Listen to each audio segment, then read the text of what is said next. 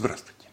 Вы смотрите программу «Точка зрения». Для вас работаю я, Саид Гафуров, руководитель направления «Восток» портала «Правда.ру» и доцент кафедры зарубежного регионоведения Московского государственного лингвистического университета. Говорить мы с вами будем сейчас об угрозе расширения НАТО а, на северо-восточном фланге. И а, когда Швеция и Финляндия подали, по крайней мере, собирались подать заявки о приеме их стран в, НАТО. А, и основное внимание мы сегодня уделим позиции Турции, которая пока на настоящий момент блокирует эти инициативы скандинавских государств. Тут дело в том, что э, прием стран, новых членов в э, в блок НАТО, он предполагает консенсус, то есть все должны были быть согласны. И хотя генеральный секретарь НАТО Столтенберг говорит, что военный блок а, предоставит государствам возможность вступить по ускоренной схеме. А, очень важным моментом является то, что это все предполагается кулуарной сделкой, да, то есть не рефер... без референдума. При этом огромная часть а, и шведского, и особенно финского населения хочет быть Э, нейтральный. Да? Ну, понятно, Швеция за годы нейтралитета и в Первую мировую, и во Вторую мировые войны ну, очень сильно, очень много заработала, будучи посредником, будучи поставщиком. А Финляндия, к тому же, и напрямую связана, очень сильно зависит от России. Даже BBC в своем ролике, который э, ну, активно пропагандирует, вступлении скандинавских стран в блок НАТО, она вынуждена в конце показывать простых финнов, там, там, не знаю, управляющих магазинов, работающих в супермаркетах, которые говорят, что э, они хотят, чтобы отношения с Россией оставались очень хорошие и достаточно хорошо понимают, что э, вступление в блок НАТО Финляндии и Швеции очень сильно ухудшит отношения с нашей страной. А они достаточно сильно экономически зависят не только, кстати, от торговли и от инвестиций, но и взаимных, но и, и э, от, просто от туризма. Да, очень многие люди, особенно из Санкт-Петербурга, из прилежащих регионов, достаточно часто ездили отдыхать в Финляндию. Но ситуация меняется. Да? Э, Турция выступает против. Я говорю, там огромное количество демонстраций массовых, люди выступают за сохранение нейтралитета. И мне на днях попался такой заголовок, его мои приятели, да, мои знакомые опубликовали из Турции, Греции и Финляндии. Э, и, значит, была совместная декларация, я почитаю по-английски, потом приведу. Let us demolish the southeastern flank of NATO in order to prevent the consolidation of the northeastern flank and stop the drift towards the Third World War. Да? То есть да, давайте уничтожим а, юго-восточный фланг НАТО с тем, чтобы э, не допустить консолидации северо-восточного фланга, то есть вступления Швеции и Финляндии, и остановить сдвиг к Третьей мировой войне. Это понятный да, лозунг, то есть, швед, то есть турецкая партия ДИП, э, греческая партия ЕК и финская партия ФТЛ, они говорят, что выступают за выход Турции и Греции из НАТО, и они представляют точку зрения огромного количества, большинства населения, а, в условиях, чтобы не допустить расширения НАТО на северо-восточном а, его фланге. Да, очень красиво звучит, на мой взгляд. Ну, там огромное количество людей, анархисты шведские просто на своих демонстрациях называют НАТО североатлантической террористической организацией. А, ну, ну, демонстрации по всей Швеции, по всей Финляндии проходят митинги. И вот сейчас говорят, что турецкий президент Реджеп Тейп Эрдоган шантажирует НАТО введением вето на принятие Финляндии и Швеции. На самом деле это не совсем так. И нужно очень четко понимать. Во-первых, Эрдоган а, не шантажирует, да, он выставляет требования, связанные а, с его политическими взглядами и связанными с поддержкой а, Швеции и Финляндии э, организаций, связанных с рабочей партией Курдистана, не только самой партии, но и близлежащих организаций. Да, и Турция хочет получить от Финляндии и Швеции письменные гарантии, прежде чем согласиться на их вступление в НАТО.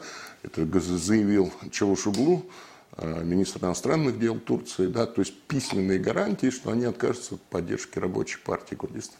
Это немножко странно, потому что, конечно, а, организации, связанные с РПК, они действительно достаточно свободно себя чувствуют, Швеция и Финляндия, но ведь они э, и во всех, и в других странах НАТО себя чувствуют очень активно. И достаточно сказать, что я, например, один раз, когда в субботу, то есть когда проходил демонстрации желтых жилетов, случайно в Париже вышел на огромную демонстрацию курдов, да, ну, связанных с рабочей партией Курдистана, турецких курдов, ну, огромная, многотысячная, ну, достаточно сказать, просто очень характерная вещь, что только, извините, биотуалетов там стояло несколько дюжин, и к ним были огромные очереди, то есть очень много людей свезли, да, то есть профинансировали переезд всех курдов э, со всех стран Европы в Париж, которые приняли участие в демонстрации, а многие воспользовались случаем, просто гуляли по Парижу, смотрели эти вещи. Да, то есть э, Швеция и Финляндия действительно активно поддерживают рабочую партию Курдистана, но не больше, чем другие страны НАТО. И поэтому, когда меня спрашивают, почему Эрдоган занимает такую позицию, я говорю, ищите причины это не во внешней политике Турции, а во внутренней ее политике. Дело в том, что Эрдоган, он на самом деле, его положение достаточно сложное сейчас. А, кресло под ним шатается. Да? Он умудрился выигрывать выборы а, ну, с очень маленьким большинством, 55 против 45, 52 против 48, что в условиях административного ресурса и вообще политического гения Эрдогана и организационной мощи а АКП, его политической партии, да, партии справедливости и развития, которая выражает интересы братьев-мусульман, фактически означает и то, что оппозиция в огромном количестве и в тюрьмах сейчас сидит, и многое другое, что он фактически уже по честные выборы может и проиграть. Да? Как он проиграл выборы мэров, его партия проиграла и в Стамбуле, и в Анкаре. Да, при этом Эрдогану уже пришлось отказаться от своей идеологической э, чистоты, да, он брат мусульманин, его совершенно несправедливо обвиняют ни в паносманизме, ни э, в пантуркизме. Да, пан, пантуркизм предполагает, что, например, якуты и чуваши, которые православные, но тюрки, они да, там являются там, единой общностью. На самом деле Эрдоган именно очень конкретно брат мусульманин. Да? Э, и вот в этой ситуации, пансманисты тем более, то, что в Испанскую империю входили огромные христианские территории. Вот. И вот он уже вынужден отказаться от идеологической чистоты, если он раньше выигрывал выборы за счет организационной ну, электоральной мощи братьев-мусульман, АКП, то сейчас он вынужден искать себе союзников и нашел их в числе крайне правых, да, в том числе пантюркистов, в том числе и серых, серых волков. Да. И при этом а, сами страны НАТО и Европейский Союз, в том числе и США, они уже, по-моему, есть очень много признаков, что они хотят свалить Эрдогана по модели Майдана. Да, они как рассуждали, то, что получилось на Украине, может получиться и у нас, а, да, и в Турции, потому что Европейскому Союзу просто для выживания нужно постоянно расширяться, захватывать новые территории, новые а, рынки сбыта, новые а, источники сырья. Да? Они постоянно расширяются и уничтожают промышленность на новых своих территориях. То есть промышленность Южной Европы, да, в Греции, в Португалии фактически уничтожена. Конечно, там еще остались какие-то заводы, но уже верфей знаменитых в Греции нет. Да, уже нет предприятий там, приборостроения, предприятий точной механики. Все уничтожено на корню. После Южной Европы они пришли к Восточной Европе, к Прибалтике. Им нужно постоянно расширяться, иначе Евросоюз не выживет. Его компании проигрывают честную конкуренцию и китайским, и индийским, да и русским сейчас компаниям. И поэтому нужно постоянно расширяться. Да, Эрдоган – представитель национальной буржуазии. При нем турецкая промышленность очень сильно возросла. И вот мы сейчас, наши вооруженные силы, к сожалению, сталкиваются с турецкими дронами, да, с байрактарами, которые Турция производит и экспортирует в больших количествах, потому что там развита своя промышленность. Очень сильно развивается. Да, то есть он делал ставку на промышленный капитал. Но Европа пытается и должна пытаться расширяться. И Турция выглядит очень вероятной целью. Да? То есть они планируют своего рода януковичизацию Эрдогана. Да? А, и обратите внимание, что 18 мая в очень влиятельной а, американской бизнес-газете Wall Street Journal была опубликована статья за подписью бывшего кандидата вице-президента США от Демократической партии и бывшего сенатора Джо Либермана и Майка Уоллиса, который был послом США при Организации Объединенных Наций, а сейчас они э, там, являются руководителями проекта «Турецкая демократия». И вот они написали очень мощную статью, э, где говорят, что нужно подумать, чтобы ввести в устав НАТО блок об исключении страны а, да, сейчас из НАТО можно выйти, да, есть 13 статья устава НАТО, которая позволяет выйти, а вот исключение не предполагается. И они говорят, что нужно менять этот устав для того, чтобы исключить Турцию. Да, а, там очень красиво написано. Самая большая стратегическая ошибка НАТО за последние два десятилетия заключалась в том, что она преуменьшила злонамеренные намерения господина Путина, недооценив при этом способность своих членов коллективной решимости. И Альянс рискует повторить ту же ошибку с господином Эрдоганом. Конечно, это не официальная точка зрения. Да, Либерман и Волес, они э, просто проверяют, да, смотрят на первую реакцию, которая у этого получится. Это не люди, которые говорят. Но сейчас позиция Эрдогана очень шаткая, и если а, страны НАТО, включая ЕС и Соединенные Штаты Америки, вложатся, повтор, попытаются повторить Майдан, то еще ничего не известно, как все выйдет. Я несколько раз обсуждал это с турецкими политологами, политиками, экономистами. И что интересно, когда я излагал свои опасения, что НАТО попробует Европейский Союз США попробуют свалить Эрдогана, они говорили, у них сама идея не вызывала никаких возражений. Они просто говорили, как Эрдоган сможет реагировать, какие у него есть политические возможности. Ну, он действительно политический гений. А, но а, теперь то есть эта самая идея кажется самой очевидной. Да? Теперь Эрдогану, чтобы удержаться в своем кресле, необходим внешний политический успех. Эрдоган – гениальный политический тактик, и хотя он выигрывает, я еще раз говорю, с небольшим преимуществом выборы, тем не менее он сейчас готовится, многие считают, еще не объявлено ничего, что обсуждается вопрос внеочередных выборах, которые позволят ему продлить свою власть на еще долгий срок. И а, таким образом Эрдоган пытается на внешнеполитическом фронте набрать очки для внутренних а, электоральных успехов. У Эрдогана очень много врагов, и именно этим пользуются а, страны НАТО, пытаясь блокировать пытаясь заставить Эрдогана повторить судьбу Виктора Януковича.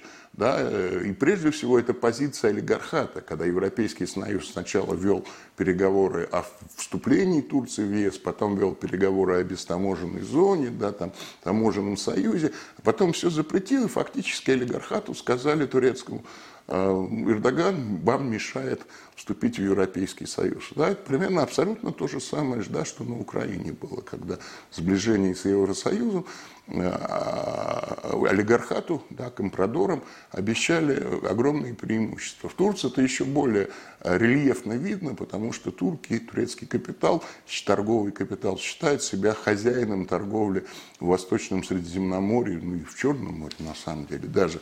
И поэтому это очень важно для турецкого олигархата. И вот эти Э, экономические перетрубации, прежде всего в кредитно-денежной политике с курсом, они очень много, во многом связаны с целенаправленной и согласованной деятельностью турецкого олигархата. Рабочий класс тоже недоволен, да, и мы видели во время событий на площади Гази и такси, что существует очень серьезная угроза, э, да, что рабочие недовольны. Они тоже могут принять участие, будучи обманутыми в своего рода турецком Майдане. А, да, ну, ну понятно, что в Европе и в США считают, что раз на Майдане получилось, но в Киеве почему не то же самое может получиться и в Турции, тем более, что братья-мусульмане, видимо, становятся, распадаются уже во многом их организационная структура. Это еще очень сильная партия, а, но уже не такая сильная, уже не в состоянии в одиночку выиграть выборы, уже ищет себе союзников. Да? Конечно, плюс острый финансовый кризис. Можно а, предположить, что раскачивание политической ситуации является скоординированным. А, даже, даже его, те люди, которые его поддерживали, новый промышленный капитал, поднялся во многом уже при власти Эрдогана, он уже естественным путем трансформируется финансово-промышленный, ему тесен внутренний рынок. И когда Евросоюз говорит, мы готовы открыть для вас а, рынки, но только избавьтесь от Эрдогана, они тоже, их интересы уже начинают требовать а, да, могут заставить их э, играть так же, как играли украинские олигархи против интересов Украины и украинского народа во времена Виктора Януковича Николая Яновича Азарова. А, вот. А, плюс еще, да, определенная нестабильность в вооруженных силах. После того, как Эрдоган зачистил вооруженные силы от сторонников, да, Фетхулы Гюлена, да, от исламистов другого направления, можно говорить от, от модернистов или от ваххабитов, как вам больше нравится, а, да, армия становится более организационно чистой, что неприятно, да, только что произошли изменения, когда Эрдоган не только армию, но и а жандармерию, вот совсем на днях, она подчинил братьям-мусульманам, и там уже возникает совершенно новая э, такая, знаете, консолидированность, то есть нет уже противостояния разных течений, потому что Эрдоган справился с течениями, выступавшими против него. А когда у человека с ружьем есть нечего делать, то у него в голову могут прийти самые разные мысли, в том числе и поменять насильственным путем власти. Поэтому нужно, чтобы люди с оружием, вооруженные силы, армии, жандармерии были заняты. И для этого Эрдогану нужна война с рабочей партией Курдистана и ее союзниками и близкими организациями. Я абсолютно убежден, что у Эрдогана нет никаких э, ну, принципиальных расхождений с курдами, что в тот момент, когда ему, чтобы победить на выборах, нужно будет играть миротворцем, сразу может быть заключено мирное соглашение с рабочей партией Курдистана. Но пока э, туркам нужна бряцание оружием, да, чтобы победить на выборах. Пока э, то чувство электората, которое есть у Эрдогана, у его аппарата, у его политтехнологов, оно очень мало раз, оно очень, вернее, это самое развитое, это, наверное, самый эффективный в мире политтехнолог, я бы сказал, вот обслуживают Эрдоган. И я убежден, что они считают очень хорошо варианты и говорят, сейчас нужна вот такое активное противостояние да, э, вот этим шовинизмом во внешней политике, зарабатывать себе Э, очки для внеочередных выборов или для очередных, если они состоятся. И Эрдоган их набирает, конфликтуя э, с блоком НАТО вокруг приема новых его членов. Еще раз, э, позицию Турции определяет внутренняя политика Турции, электоральная политика Турции, а не внешняя политическая Турция. Политика Турции, Швеции и Финляндия действительно играют важную роль в поддержке Э, рабочей партии Курдистана, вообще Курдского освободительного движения, но не самую сильную. Они просто недостаточно велики а, в рамках блока НАТО. И Эрдоган идет на уступку. И уже всерьез, да, вы же понимаете, НАТО – это North Atlantic Treaty Organization, организация Североатлантического моря, да, Североатлантического океана. Да, и здесь возникает очень простой вопрос. А, а, а с какое отношение Восточное Средиземноморье имеет к Северной Атлантике? Да? Но больше того, НАТО же напало на Ирак, да? то есть это Персидский залив и Индийский океан. Никакого отношения к Североатлантическому а, региону не имеет. И НАТО, мы должны понимать, это очень опасная организация. И мы совсем не шутим, когда мы говорим про это. Дело в том, что хозяева жизни на Западе обнаружили, там, напав на Югославию, напав на Ирак, напав на Ливию, что вооруженные силы, которые в обычное время являются источником расходов, при определенных условиях могут приносить огромное количество выигрышей. Например, когда Норвегия активно участвовала, а Норвегия, в отличие от Швеции и Финляндии, была участником Э, НАТО с очень давних времен, и когда, например, во время агрессии НАТО против Ливии, э, Статойл, тогда так называлась государственная нефтяная компания, получила очень много, очень больших выигрышей просто за то, что НАТО, э, что она приняла активное участие в операции НАТО, обеспечивала целое большое количество своих интересов, включая там и долговые соглашения, и добычу нефти, и разведку нефти. И на Западе поняли, в НАТО поняли, что кровь, э, распробовали вкус крови, на самом деле. Знаете, как тигры вообще на людей не нападают, но если случайно нападут один раз, то и распробуют вкус э, человечины, то э, человек для них становится дичью. И так для блока НАТО. Мы это очень хорошо сейчас видим на Украине. И в этой ситуации Эрдоган по своим внутренним интересам оказывается странным образом на стороне сил добра. И мы должны это принимать, понимать и демонстрировать лояльность его режиму, при том, что позиция России в отношении курдского вопроса, она всегда была правильной, да, она требовала переговоров, она требовала мирного решения курдского вопроса на основе учета всех сторон. На этом я с вами прощаюсь. С вами был Сайд Гафуров, руководитель направления Востока Правды.ру и доцент кафедры зарубежной регионоведения Московского государственного лингвистического университета. Спасибо.